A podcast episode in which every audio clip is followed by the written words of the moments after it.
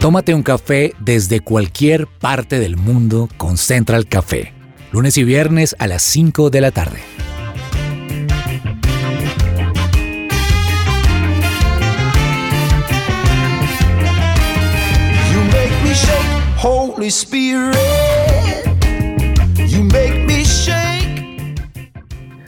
Hola, un gusto saludar a todos nuestros oyentes aquí en Central Café de su presencia radio. Un capítulo más, un episodio más, acompañados de nuestros oyentes a través del internet, a través de 1160 AM. Y aquí en Bogotá, desde donde se origina este programa, últimamente las tardes están oscuras, pasaditas por agua, apenas como para sentarse con un buen café o una bebida caliente a leer un buen libro. Y aprovechando que tengo aquí a Ani Sánchez, una persona que le encanta leer, Ani, un libro que usted nos recomiende para estas tardes oscuras, estas tardes lluviosas. Bueno, Javi, pues precisamente en estas tardes lluviosas y oscuras, uno quiere un libro que se pueda leer casi de pasta a pasta, que lo pueda disfrutar, así como uno se sienta a disfrutar una película. Y ese es el caso de un libro que les quiero recomendar hoy, que es Nunca quise ser adicto. Aquí en Central Café, en unos episodios pasados, precisamente tuvimos al autor de este libro que se llama Diego Salazar. Y es que este libro está lleno de acción, de suspenso, de, de mejor dicho, de un montonón de emociones que cuando lo empiezas a leer no puedes parar. Entonces aprovechando que esa lluviecita no es solamente de una hora, sino casi toda la tarde, entonces sentarse y meterse en esta vida que, mejor dicho, parece una novela y disfrutar de lo que puede hacer Dios en la vida de una persona que quiere ser libre. Muy buena recomendación, Ani. Sí, no lo he leído, pero he escuchado muy buenos comentarios. Además que uno se lo lee súper rápido. Bueno, y más con personas con el hábito como usted. Bueno, nos acompaña también Laura Orjuela. Laura, un buen libro que usted recomiende para una tarde, para una mañana lluviosa. Bueno, este, este libro es muy tradicional. Es el libro La cabaña, o sea, es mi libro favorito. A mí me encantó. Además tiene película, pero la mejor experiencia creo que fue haber leído el libro antes que ver la película porque el libro literal te monta una película mental. O sea, como que te da chance a la imaginación que digamos la película no lo muestra. Entonces es un libro donde Mackenzie abre su corazón a Dios y muestra la verdadera, la verdadera humanidad que tenemos. Entonces es un libro súper interesante, es un libro que nos habla de que Dios está aún en nuestro dolor y nos saca adelante y podemos entender la verdaderamente sensibilidad y el corazón del Padre. Súper chévere. Bueno, y me acompaña Andrés Cabezas, que dijeron, este hombre está solo aquí entre mujeres, no, no, me acompaña en el Control Master el señor Andrés Cabezas y no lo iba a dejar de pasar a usted sin responder mi pregunta, Andrés. Para uno de estos días capitalinos, ¿qué libro recomienda usted? Javi, pues yo creo que para acompañar esas lecturas rápidas que nos envuelven en la historia y que es muy entretenido y muy fácil de leer, recuerdo uno que se llama Perfil de tres monarcas de Gene Edwards. Este es un muy buen libro que retrata de una manera, podría decirse, entre real y ficticia, eh, la historia de tres grandes monarcas que tuvo el pueblo de Israel, Saúl, David y Absalón. Y lo chévere es que con la lectura uno puede imaginarse muchísimo como un poco más el adentro de lo que pasaba en el corazón de cada uno de estos tres reyes, más allá de lo que nosotros leemos en la Biblia misma. Entonces es un libro muy interesante que para quien no lo ha leído se lo recomiendo muchísimo porque es una historia atrapante y muy rápida y muy sencilla de leer. Muy bueno. Pues yo quiero recomendar, me voy a ir de romántico. Yo me voy a recomendar un libro eh, que he leído ya en varias oportunidades y me gusta mucho y es Orgullo y Prejuicio. No sé si lo han podido leer, es una novela romántica, eh, apenas para estas tardes lluviosas, pero me inquietaba mucho el libro del que estaba hablándome Laura, que es La Cabaña, y, me llama mucho la atención porque tuve la oportunidad de leerlo y ver la película y es muy duro ver la pérdida de, la hija de este hombre que, del cual nos están hablando en el libro. Y justamente hoy vamos a hablar de lo importante que es poder hablar de esas pérdidas, hablar de esos momentos duros en los que un padre, sin pensarlo y sin esperarlo, pierde un hijo. Así que no se desconecte, acompáñenos aquí en Central Café porque el tema que vamos a tratar hoy es bastante, bastante importante.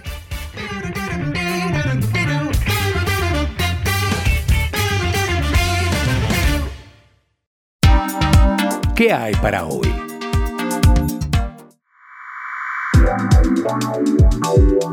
El mejor entretenimiento, comercio y gastronomía lo encuentras en el Edén, centro comercial, en la avenida Boyacá con calle 12.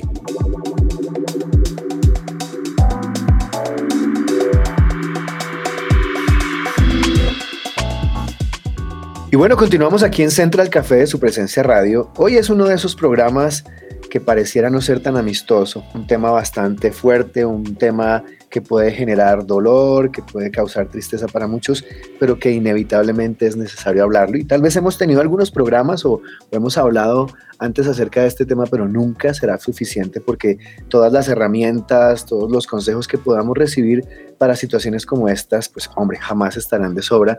Y es que Laura, es importante hablar de la pérdida de un bebé. ¿No es cierto? Es importante poder eh, expresar, sacar esto que se está viviendo dentro de sí cuando hay una pérdida tan dolorosa como la es la de un bebé, porque pues que muera un adulto, que muera un papá, que muera alguien ya grande, dice uno, bueno, eh, se puede de cierta manera esperar porque ya han pasado cosas, pero un bebé nadie lo espera. Claro que sí, y es fundamental hablar de la pérdida de un bebé, ya que se ha vuelto también, según la Organización Mundial de la Salud, menciona que es un tema que se vuelve tabú y se estigmatiza. Es como, pero debiste haber tenido otro bebé, pero tranquila, pero todo va a estar bien, pero no llegamos al punto de la empatía de ver lo que siente esa mamá y según la Organización Mundial de la Salud hay maneras de prevenir las pérdidas de un bebé y es a través de, de una alimentación saludable, de hacer ejercicio, incluso estando embarazadas las mujeres podemos hacer ejercicio. Entonces esto es muy importante y porque han habido pérdidas y las mujeres siempre deben buscar ayuda después de estas pérdidas.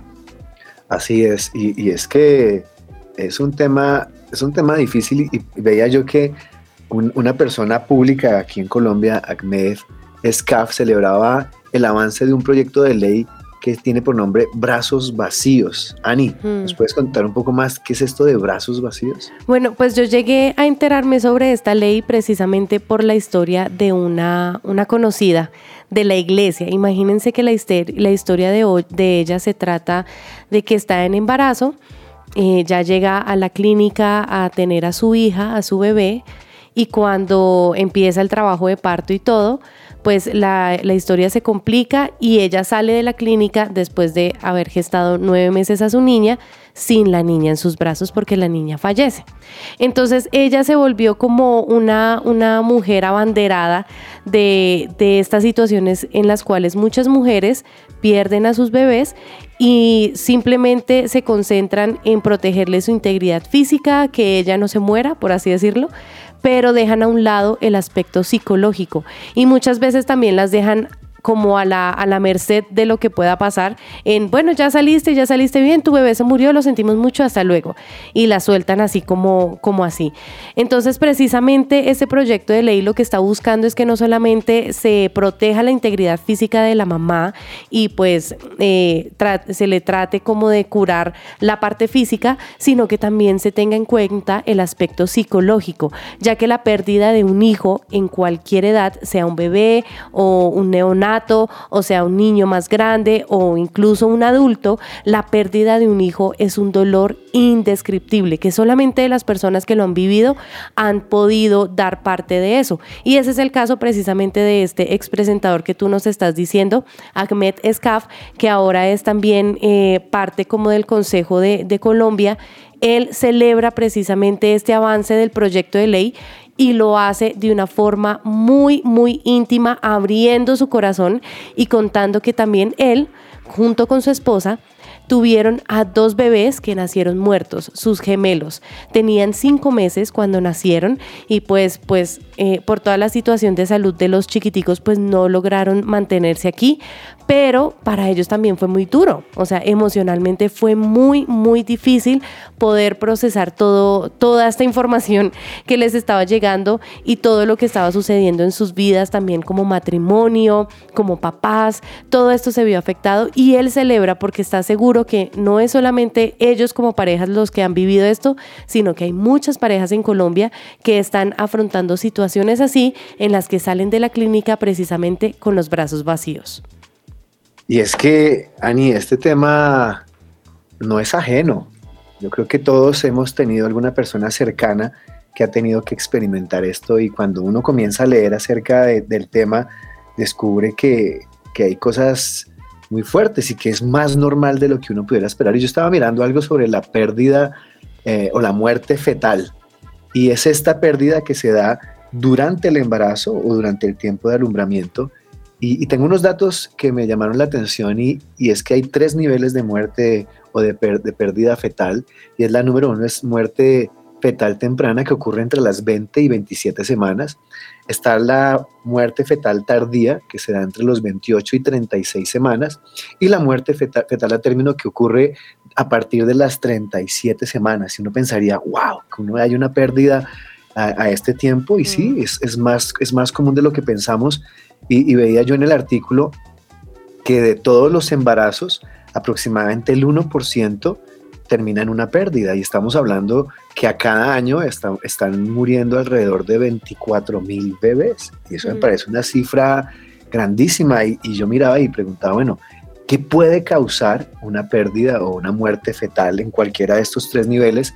Y encontraba yo que de las personas o, o las mujeres que son más propensas a esto son las mujeres de raza negra, las mujeres que son mayores de 35 años de edad, eh, mujeres que tienen una, un bajo nivel socioeconómico, que tengan un poco, un escaso acceso a tratamientos, a seguimientos, a chequeos y descubren que el bebé viene mal ya muy tarde porque no tuvieron la oportunidad de hacerse exámenes previos, eh, mujeres que fuman cigarrillo o que beben licor durante el embarazo, eh, mujeres que tienen ciertas afecciones como presión arterial alta, diabetes, obesidad, eh, los embarazos múltiples como trillizos o cuatrillizos a veces tienden a, perder uno de sus bebés y aquellos que han perdido otros embarazos tienen el riesgo de perder uno más. Entonces el tema no es tan lejano y no es que eh, sea algo que podamos ignorar. Y pues para hablar de este tema de, la muerte de los bebés,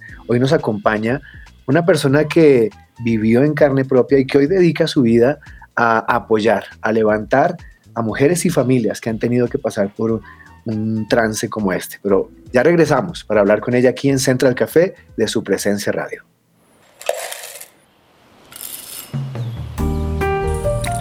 Llegó la hora de tomarnos un expreso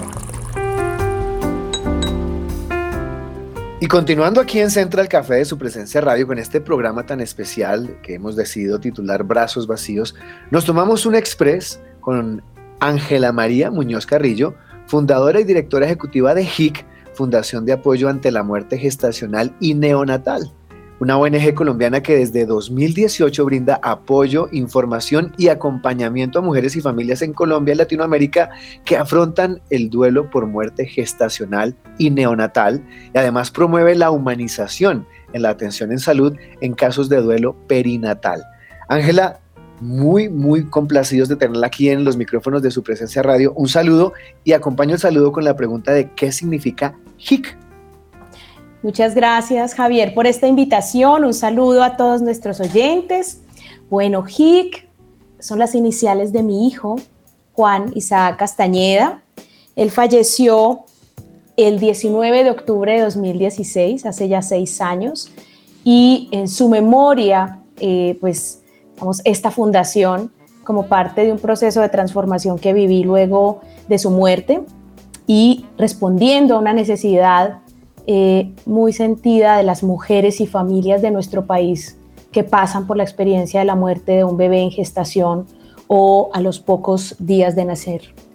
cuéntanos también un poco de por qué es importante hablar de este tema en Colombia, ya que muchas veces es mejor como mantenerlo como en silencio, es un tema tabú, casi no se habla, o puede ser un poquito evasor el tema, incluso entre las mismas mujeres, no expresar sus sentimientos. Gracias, Laura. Mira, esta pregunta es fundamental, ¿sabes? Porque en este proceso, quienes hemos pasado por la experiencia, nos enfrentamos a una enorme indiferencia de la sociedad e incluso familiar y del sistema. Cuando en mi caso sucedió, nuestro hijo falleció a los siete días de nacido, un hijo muy esperado, lo tuvimos en una institución de salud muy prestante en este país y es increíble, digamos, lo que encontramos allí en términos de humanización, digamos, de prácticas contrarias a la humanización en ese momento. Em, las familias que afrontamos esta experiencia, cuando estamos en el proceso de gestación, sabes, le damos un nombre a ese bebé, le damos un lugar a ese bebé en el árbol familiar, eh, socialmente tiene una relevancia. Pero cuando ese bebé muere, como sociedad le damos la espalda a esa mujer y a esa familia. ¿sí? Pero mira que no es ni siquiera algo consciente. Este es un duelo, que lo llaman, es un duelo silenciado o invisibilizado. Con el paso del tiempo digamos, y las investigaciones y estudios que hemos hecho y acompañando a las familias en este proceso, nos hemos dado cuenta que esa invisibilización proviene de la no validación del vínculo. ¿sí? Es decir, se cree que porque la gestación termina a los dos meses o a los tres meses, tú no tienes un vínculo con ese, con ese bebé. Y entonces solamente se trata o se aborda como un acto médico. Es la señora que tuvo el degrado, la señora que tuvo la cesárea, ¿sí? Y se desfragmenta el ser humano. Entonces, deja de ser una mamá en ese momento, en duelo, para ser abordada desde lo médico únicamente como la paciente del óbito fetal o del aborto o de la muerte neonatal. Y yo creo que aquí, digamos, hay algo muy relevante y es que nosotros no queremos enfrentar que la muerte se presenta y no estamos preparados para ello. ¿sí? En nuestra sociedad occidental no queremos hablar de la muerte y menos de la muerte de un bebé. Y de lo que no se habla es como si no existiera. Entonces no le damos el acompañamiento a esa familia que necesita. No le damos el espacio para poder duelar, para poder hacer todo el proceso. Más adelante les voy a contar un poco sobre eso, pero imagínate que en Colombia una mujer cuyo bebé fallece en gestación solo tiene de dos a cuatro semanas como licencia de maternidad, mientras que aquella mujer cuyo bebé vive y fallece a los cuatro días tiene 18 semanas. Entonces, aquí ya empezamos a ver, digamos, un poco de esta situación que yo les comparto y es, en este proceso, el duelo perinatal no solamente es el posparto de brazos vacíos, sino que también tenemos una dimensión emocional que está impactada, espiritual, ¿sabes? Cognitiva, en el momento uno no quiere vivir, ¿sí? Mm. Y como sociedad, pues hay un llamado enorme, ¿sí? A poder rodear y acompañar esa familia. Wow. Ángela, muchísimas gracias por contarnos tu historia y, y como abrirnos un poquito los ojos, porque creo que para nosotros no es eh, tan sencillo darnos cuenta de todo lo que vive una familia cuando precisamente pasa por este tipo de duelo. Y creo que es también porque lo hemos considerado un tabú o se ha escondido. ¿Por qué crees que, lo tenemos como tan escondido ese asunto? Porque a una mamá le da pena decir que perdió su bebé, porque nos da vergüenza hablar en la familia de muerte gestacional. O sea, ¿por qué crees que, que eso está como tan, tan así, como tan estigmatizado? Mira, aquí hay algo y es que desde, digamos, la historia, ¿sí? desde hace muchas generaciones, empezamos a ocultar el hecho de que las gestaciones o los embarazos no lograran llegar a término, ¿sí? ¿Por qué? Porque simplemente era como algo que la mujer no había podido lograr. La señora perdió el embarazo, ¿sí? Pero no era un hecho familiar, no era un hecho existencial. Y esto, digamos, se fue dando también en la medida en la que las mujeres podían tener muchos hijos, buscaban tener muchos hijos, y entonces la señora tenía 10 y de 10 perdía 3, pero tenía otros 7, entonces no había una valoración. ¿Qué pasa? Que en estos tiempos tener un hijo no es tan fácil ya las mujeres no tienen muchos, las mujeres tomamos la decisión de esperar más tiempo para tener esos bebés. Y entonces la mayoría son bebés de altísimo valor social, así se llama. Mira, mi hijo fue esperado 10 años, Ani, 10 años. Y cuando un hijo tan esperado muere, imagínate el impacto, ¿sí?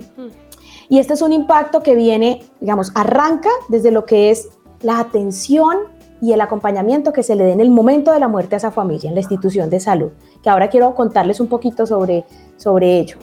Luego, ¿qué pasa con el entorno familiar? ¿Sí? Ellos cómo acompañan. Hay familias que, por ejemplo, sacan las cosas del bebé sin avisarle a esa mamá y a ese papá, ¿saben? Las venden, las regalan. Vamos, aquí no, hay mucha desinformación. Luego vamos como a otro anillo y es el entorno laboral. ¿Qué pasa con esa familia, con ese papá y esa mamá cuando tienen que regresar al trabajo? ¿Sí? Y mucho más amplio, digamos, el entorno institucional. ¿Qué pasa con el sistema completo? ¿Sí? Hace poco llegó una mamá a la fundación y me decía, Ángela, la cita para psicología me la dieron dentro de cuatro meses y yo hoy me quiero morir. Y no tengo quien me acompañe. ¿sí? Esa es la razón por la que nosotros decidimos arrancar la fundación, porque nos dimos cuenta que en el país no hay acompañamiento oportuno en salud mental para las mujeres y los hombres, además, que pasan por esta experiencia, porque además no hay un acompañamiento idóneo. Imagínate que en las facultades de psicología no existen los pensum contenido sobre duelo perinatal. Es más, sobre duelo ven una clase. O sea, yo he tenido practicantes de varias universidades acá, a veces de psicología. Yo misma, digamos, estoy estudiando psicología eh, y es increíble que esto no, esto no se, no se da en las, instituciones educativas. Entonces, claro, tenemos una gran problemática, ¿sí? Y si a eso le sumas el hecho de que cuando, por ejemplo, este hombre esta mujer intenta regresar, ¿no? Como a su vida, pues lo único que encuentra es invalidación. Pero si era chiquito, pero si llevaba poquito tiempo contigo, pero si tienes otros hijos, ¿no? Eres joven, puedes tener más hijos. Claro, esto sucede porque no estamos validando que hay un vínculo de mamá e hijo, aun cuando no hayas visto ese hijo. Y por eso también nosotros promovemos la humanización en el momento de la muerte del bebé. ¿Qué es esto de la humanización? Es que aunque el bebé, digamos, esté sin vida, a esa mamá y a ese papá se les permita decir hola antes de decir adiós. Se les permita ser sagrado ese momento, desde sus creencias, desde sus rituales, desde lo que para ellos es importante y sobre todo poder relacionarse con ese bebé, porque nunca más vas a poder tener ese momento. Cuando Juan Isaac murió, a nosotros nunca nos lo habían dejado tocar. A nosotros solamente nos lo dejaban ver por un vidriecito. Ya cuando murió, nos dijeron, si quiere, álcelo, pero sin información, sin acompañamiento. Ver la muerte reflejada en el rostro de mi hijo me aterró. Y yo lo único que hice fue alejarme de la UCI y llorar. Y yo le decía a mi esposo, no soy capaz. Me fui de ahí, luego se lo llevaron para la morgue. Y esto me ha dolido toda la vida. Aquí yo tuve que hacer un proceso de perdón y sanación, ¿sabes? Con quienes debieron haberme acompañado y explicarme que era importante tomar las huellas, tomarle fotos al bebé, quedarme allí, alzarlo, arrullarlo, porque hoy después de seis años a mí se me olvidó la cara de mi hijo, ¿sí? Ahora, hago, eh, creo que he vuelto mi vida entera un homenaje a su existencia, ¿sabes? Pero creo que las familias tenemos derecho a esto y lo que te comparto de poder duelar desde la creación de las memorias, esto es algo que además tiene ya evidencia, ¿sí? O sea, no es algo que nosotros nos inventamos, sino que en el acompañamiento del duelo ayuda muchísimo para que este papá y esta mamá comprendan que sí son papás y que lo van a hacer por toda la vida, solo que ese vínculo se transforma de un vínculo físico a un vínculo espiritual. Wow. Ángela, yo estoy aquí con la boca abierta, escuchando atentamente porque eh, este tema, la verdad es que es, ajeno a muchos, ¿no? Eh, escuchamos de casos de, de, de familias o matrimonios que pierden sus hijos y no vamos más allá. Y escuchar todo lo que usted nos está hablando ah, nos sensibiliza, nos concientiza del dolor y, de lo difícil que debe ser. Y usted tocaba algo que me impactó ahorita mucho y es que se habla, en estos procesos de pérdida se habla mucho de la madre, ¿no? Eh, ella lo perdió, ella lo tuvo, no lo pudo alzar, ta, pero ¿y qué pasa con los papás? ¿sí? ¿Qué pasa con los padres? Porque, bueno, hay algunos que no están tan involucrados en el tema, pero y esos hombres que han estado también ahí acompañando a sus esposas, siendo parte del embarazo, ellos también reciben este tipo de apoyo y cómo es el apoyo hacia el hombre, porque yo imagino que es completamente diferente, ¿no? O sea, cómo abordar esa pérdida desde la, desde la posición del papá. Javier, qué bonita pregunta. También agradezco que la estés haciendo porque nunca se habla del papá. Este es un doliente olvidado de alguna manera. Además porque se le ve como el acompañante, ¿sabes? En la funeraria, cuando llegan, le preguntan, ¿y cómo está tu esposa? ¿No? Mm. Pero a él nadie le dice, ¿y tú cómo estás? ¿Y tú qué necesitas? Mira, los papás, que son papás presentes, que también están vinculados con ese bebé, están afrontando el duelo por la muerte de ese bebé, duelo perinatal. Y también necesitan ser sostenidos y acompañados. Claro, el duelo entre hombre y mujer es distinto. Mira, mientras yo necesité un año para llorar todos los días, mi esposo necesitaba hacer muchas actividades, trabajar, salir, ¿sí? Y él lo procesó en un tiempo y de una manera distinta, pero ambos llorábamos en las noches abrazados a nuestro hijo. Y ese papá también necesita poder hablar. En la fundación ha sido un proceso muy lindo con los hombres. Nosotros somos de las pocas fundaciones en Latinoamérica que tenemos grupo de ayuda mutua para hombres en duelo. Se llama Equipo Papás del Cielo.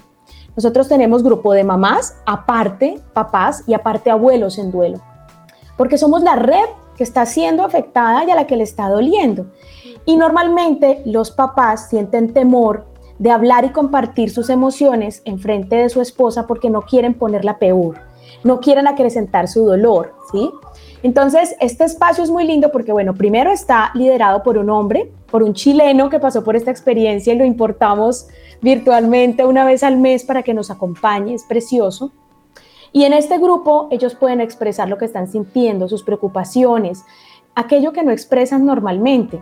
También hay sesiones de acompañamiento. Yo tengo un privilegio enorme y es poderlos escuchar, que ellos vengan a las sesiones y, y compartan aquello que les está doliendo. Compartan también la necesidad, digamos, de sentirse orientados. Y mira que hay una estadística que, que ha evidenciado que el 70% de las parejas que afrontan la muerte de un bebé eh, se separan, ¿sabes? ¿Y eso por qué pasa? Eso sucede porque tenemos problemas en la comunicación. Eso sucede porque necesitamos ayuda y no la pedimos. Eso sucede porque tenemos problemas anteriores a la muerte del bebé y el duelo los detona. Y no nos, no, o sea, no buscamos acompañamiento. Este es un proceso muy difícil, ¿sabes? No es solo la pérdida de un hijo. Este es un duelo que es un duelo múltiple, porque se pierde también un proyecto de futuro familiar, una imagen, digamos, de una construcción familiar. Éramos tres y en qué momento volvimos a ser dos. ¿Mm? Hay una canción muy linda eh, que se llama Eran Abril, y esa canción dice, eh, deberíamos volver, o sea, cuando está hablando, digamos, del bebé, ¿no? Que sería mejor ni siquiera ser dos, ¿no? Ni siquiera ser dos. Entonces, pues yo creo que aquí el hombre debe ser acompañado. Mira que en el debate del proyecto de ley Brazos Vacíos, que ahora, si me permiten, les comento un poco sobre el proyecto de ley, uno de los representantes a la Cámara se levantó e hizo una, una intervención, el representante Ahmed Escaf, Nadie sabía qué iba a pasar cuando él se sentó y dijo, yo quiero compartir mi testimonio. Y fue impresionante. dijo, yo soy papá y mis gemelos fallecieron. Y a mí también me dolió el alma y a mí nadie me acompañó. ¿Sí? Sí, y es que precisamente con eso quisiéramos preguntarte cuál sería o cuál será el cambio de aprobarse el proyecto de ley Brazos Vacíos. ¿Qué están esperando ustedes? ¿Cuál es la expectativa? Mira, el proyecto de ley Brazos Vacíos lo que plantea es que el Ministerio de Salud expida un lineamiento técnico para la atención integral de la mujer y la familia en duelo perinatal, porque actualmente no existe. ¿sí? Esto no se atiende, digamos, este proceso no se atiende de manera adecuada es porque no hay herramientas para ello. El proyecto además establece que el Ministerio debe garantizar la formación de los profesionales de la salud en duelo perinatal y establece el 15 de octubre como Día Nacional de la Concientización del Duelo Perinatal. Este proyecto lo que va a generar es un cambio, digamos, un, giro en cómo se acompaña a las mujeres. Primero, un reconocimiento de que este duelo existe. Segundo, va a generar, digamos, eh, una herramienta a través del Ministerio de Salud para que a todas las mujeres se les atienda de la misma manera y en garantía sus derechos en este proceso. Derechos como que se le permita ver al bebé, que se pueda llevar el cuerpo. En Colombia, en muchas instituciones, no se entrega el cuerpo del bebé por debajo de la semana 22 porque se le considera un desecho biológico. Se le mete en una bolsa roja, se le muestra a la mamá en esa bolsa roja y luego lo llevan a incinerar. Y esto es doloroso, o sea, esto es violento para las familias. No se les da información sobre su lactancia o se les da una pastilla sin preguntarles si quieren donar esa leche o hacer un ritual con esa leche. No, el psicólogo no va, no los asiste, no las asiste. Dos meses después todavía las están llamando para preguntarles por el certificado eh, de nacimiento del bebé o el certificado de vacunas. Ayer me llegó un caso. No se les está garantizando la capacidad de decidir en la institución hospitalaria cómo quieren tener ese bebé. O sea, les puedo hacer una lista enorme. Entonces, al final, digamos, con este proyecto lo que se busca es garantizar el cuidado integral, no solo el cuerpo, ¿sí? también lo emocional, el cuidado invisible. Garantizar además que eh, a todas las mujeres nos van a tener eh, atendidas, digamos, de la misma manera. Por eso necesitamos un estándar. Y tercero, que como sociedad empecemos a sensibilizarnos en este tema, con lo cual se crea el Día Nacional de Concientización. Pues Ángela, muchísimas gracias por acompañarnos. Ha sido una entrevista eh, aterrizadora, diría yo. muy conmovedora. Sí, bastante conmovedora. Nos aterriza a una realidad que desconocemos Creo que tanto nosotros como los que puedan escuchar este programa van a tener un poquito más de herramientas para poder acompañar de cerca o de lejos a esas familias, a esas personas que tienen este tipo de pérdidas. Pero sin, no me quiero ir, no quiero terminar la entrevista sin que por favor nos diga Ángela, ¿cómo podemos contactar a la Fundación HIC? Cómo comunicarse con ustedes, cómo poder acceder a esos acompañamientos, perfiles en redes sociales, página en internet, números telefónicos, toda la información que nos pueda dar sería increíble para estas familias que escuchan hoy el programa y que sin duda alguna necesitan este apoyo. Gracias, Javier. Este duelo es mejor si lo vivimos acompañado. Duele menos si se vive en tribu, en red, y nosotros estamos para ello, existimos para ello. En redes sociales, en Facebook e Instagram, nos encuentran como arroba HIC Fundación, J y, latina C Fundación. Página web www.hicfundación.com. las redes del proyecto de ley es arroba ley brazos vacíos en Instagram y en Facebook. Y les voy a dar un teléfono que es el de nuestro apoyo administrativo con quien agendan las citas de acompañamiento y pueden pedir toda la información. Allí les va a contestar Isabel, mamá de Matías en el cielo. El número es 323 293 8191. 323 293 8191. Y hay un correo electrónico en el que también nos pueden escribir si tienen preguntas sobre lo que compartimos acá, si quieren información, es info arroba hicfundación.com. Pues Ángela, muchísimas gracias, de verdad que valiosísima la entrevista. Eh, gracias por acompañarnos, gracias por estar en los micrófonos de Central Café aquí en su presencia radio y esperamos poder tenerla de nuevo ahondando un poco más en este y en otros temas que tienen que ver con situaciones como estas. Muchas gracias. Gracias Javier, a ti y a todos eh, los oyentes. Un abrazo para todos. Pues bueno, qué invitada tan especial la que tuvimos aquí hoy en Central Café, un tema bastante duro, pero creo que muy bien abordado. Pues no, quedamos completamente sin palabras. Yo doy gracias a Dios porque existen fundaciones u organizaciones como estas que sensibilizan este tipo de situaciones y no solamente sensibilizan, sino que prestan sus brazos para levantar y apoyar a aquellas familias que están viviendo situaciones como estas. Eh, Ahí quedó toda la información. Aquellos oyentes que de pronto quieran comunicarse pueden hacerlo. Y no sé, Ani, sin palabras, Laura, sin, palabras. sin, palabras, pero sí, o sea, creo que, que, una cosa clave que nuestra invitada dijo y que quiero hoy resaltar de nuevo es que el duelo es más llevadero si lo hacemos en comunidad. Entonces no, no tengamos vergüenza o miedo de, de, hablar sobre nuestro dolor. Busquemos esa ayuda, ya sea en la fundación que, que hoy estuvimos entrevistando de HIC o también en su iglesia local. Acérquense a una persona, compartan su dolor y va a ser más llevadero el dolor si lo compartimos en comunidad, pero sobre todo también si se lo entregamos a Dios y además muy conmovedora esta, esta historia. Y algo que nuestra invitada mencionaba es entre pareja la comunicación. De alguna manera estoy aprendiendo eso en mi nueva etapa de vida. Y, y, es poder ser claros y transparentes en que siente el uno y siente el otro, porque según lo que ya nos mencionaba, las estadísticas dicen que si no abrimos nuestro corazón como pareja, también nos vamos a ver muy afectados. Así es. Y bueno, por favor no se desconecten que ya venimos con café descafeinado aquí en Central Café de su presencia radio.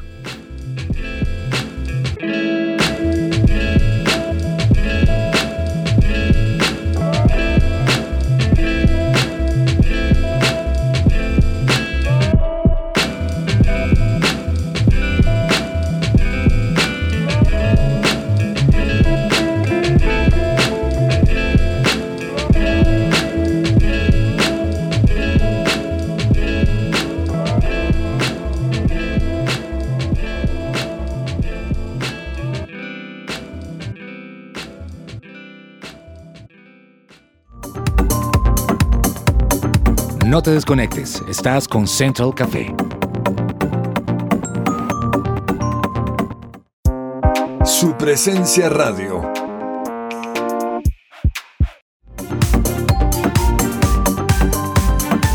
Regresamos a Central Café.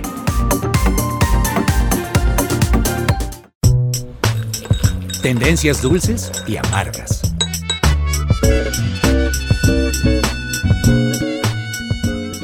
Cuida tu salud y bienestar con los productos de Botánica Face. Contáctalos al 318-354-2022.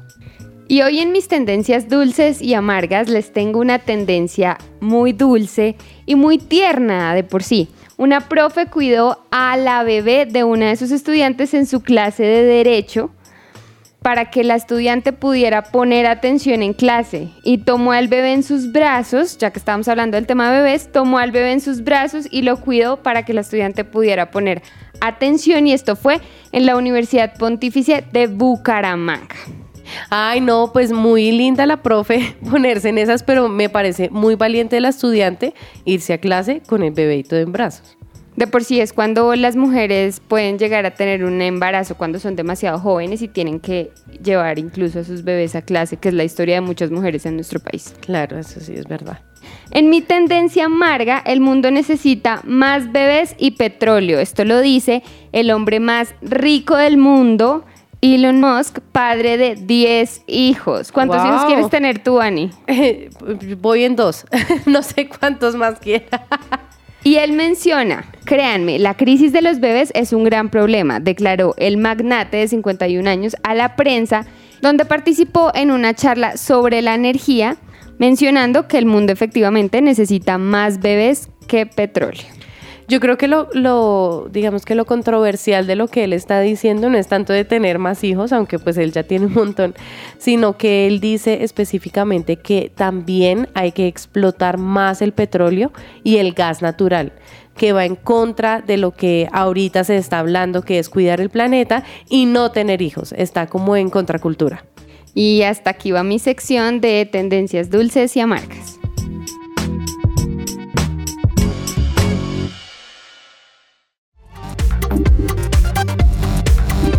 Estás conectado con Central Café.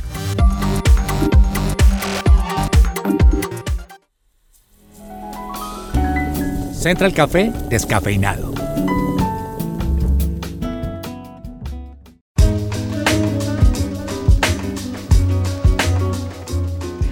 Hoy en Central Café Descafeinado y a propósito de lo que hemos estado hablando en el programa de hoy, les traigo unos consejos prácticos para acompañar a una persona durante su duelo. Acompañar a alguien de nuestro entorno que haya sufrido una pérdida puede resultar algo difícil y algo agotador a la hora de saber cuál es la mejor manera de ayudarle, qué decir y qué no decir. La barrera fundamentada a la que nos enfrentamos cuando estamos al lado de una persona en duelo y queremos ayudarle son nuestros propios miedos. Miedo al dolor, a la muerte, a no saber qué decir o qué hacer, miedo a hacer más daño, que sea un trabajo agotador o que no podamos traer alivio. Pero acompañar a alguien se trata de centrarse en el otro y ponerse en los zapatos del que sufre, sabiendo que no tenemos la capacidad de liberar mágicamente el dolor de nadie. Y esto es muy, muy clave. Pero sí podemos ofrecer una ayuda fundamental escuchando, interesándonos, ofreciendo ayuda concreta y respetando el proceso del otro. Entonces, ¿cómo lo podemos hacer? La primera de las ayudas básicas es que podemos proporcionar un interés real y abrir una apertura a la comunicación. Esto lo hacemos mostrándonos interesados y abiertos a lo que la persona quiere compartir. Es importante que seamos conscientes de que nada de lo que podamos decir va a aliviar instantáneamente el dolor de la persona. El duelo duele y que exista dolor es parte del proceso podemos demostrar nuestro interés escuchando realmente al que está sufriendo, estando a su lado de forma auténtica, con cariño y con cuidado. Si no se sabe qué decir, es mejor que no diga nada. Reconforta más un acompañamiento en silencio o una mano en el hombro que una frase improvisada. Otra cosa es que se suele menospreciar el poder de la escucha y el acompañamiento, pero escuchar no es solamente escuchar lo que nosotros quisiéramos oír, sino que debemos dejar a la persona que afronte su pérdida y le debemos permitir que use palabras de dolor o que se exprese con llanto o con enfado.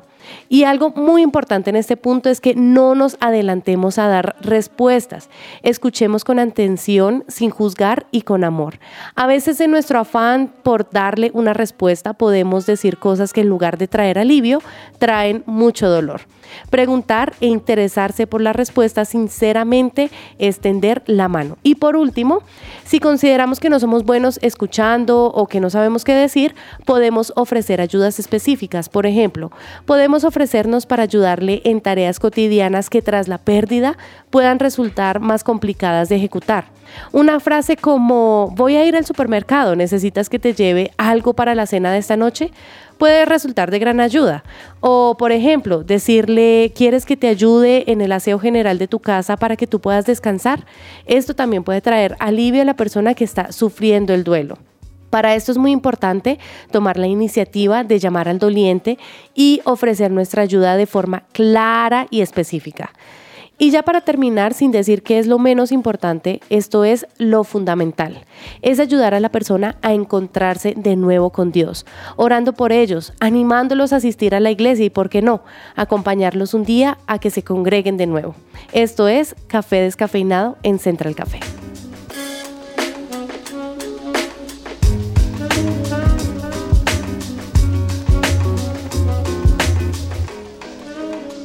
¿Te gusta la comida de mar? Visita la pescadería La 65.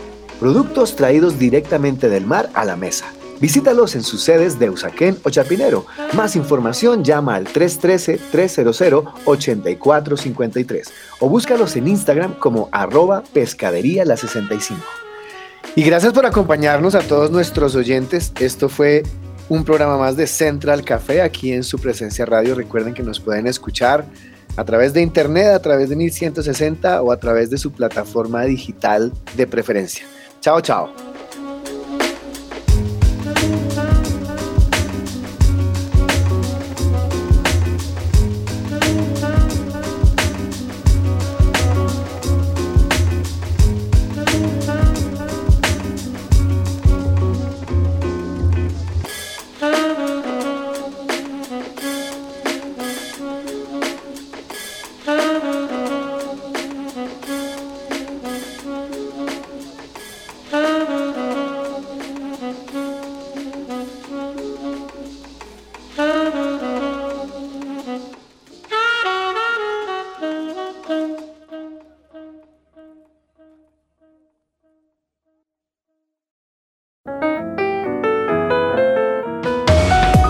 Central Café también está en su presenciaradio.com.